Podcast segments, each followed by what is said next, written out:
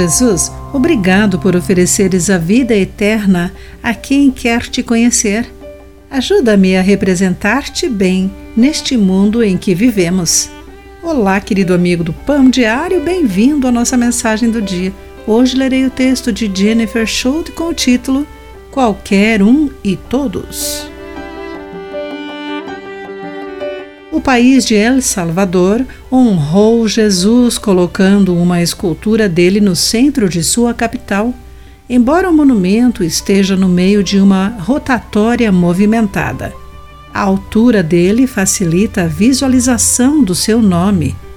O Divino Salvador do mundo comunica reverência a ele.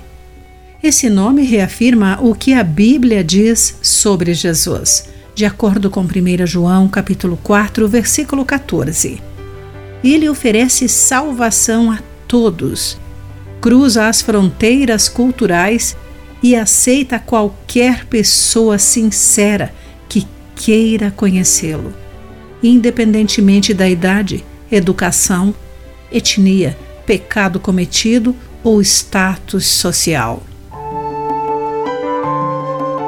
O apóstolo Paulo viajou pelo mundo antigo falando às pessoas sobre a vida, a morte e a ressurreição de Jesus. Compartilhou essas boas novas com autoridades políticas e religiosas, soldados, judeus, gentios, homens, mulheres e crianças. Paulo explicou que uma pessoa poderia começar um relacionamento com Cristo declarando que Jesus é o Senhor e crendo que Deus realmente o havia ressuscitado dentre os mortos.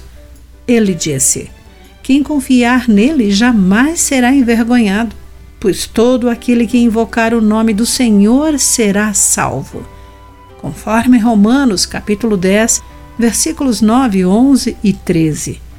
Jesus não é uma imagem distante a ser honrada Precisamos ter uma conexão pessoa a pessoa com Ele por meio da fé. Que possamos ver o valor da salvação que Ele oferece e crescer em nosso relacionamento espiritual com o Senhor.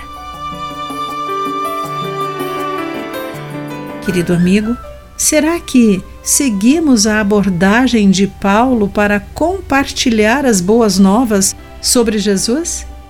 Reflita sobre isso. Aqui foi Clarice Fogaça com a mensagem do dia.